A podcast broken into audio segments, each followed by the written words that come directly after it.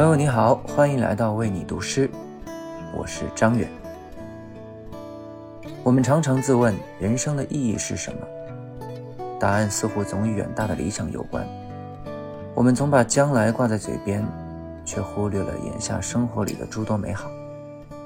其实，生命里大多数的日子都是由当下真实的小事，而非遥不可及的远方所构成。过去已是过去，未来就是未来，现在才是礼物。当下创造的瞬间，才会永恒地留在我们人生的痕迹中。今晚和你分享一首诗人金子美玲的作品《蓝天》。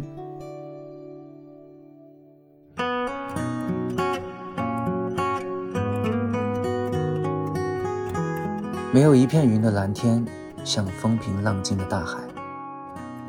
好想跳进蓝天的正中央，飞快地畅游一番呀！身后游出的一道白水花，会直接变成白云吧？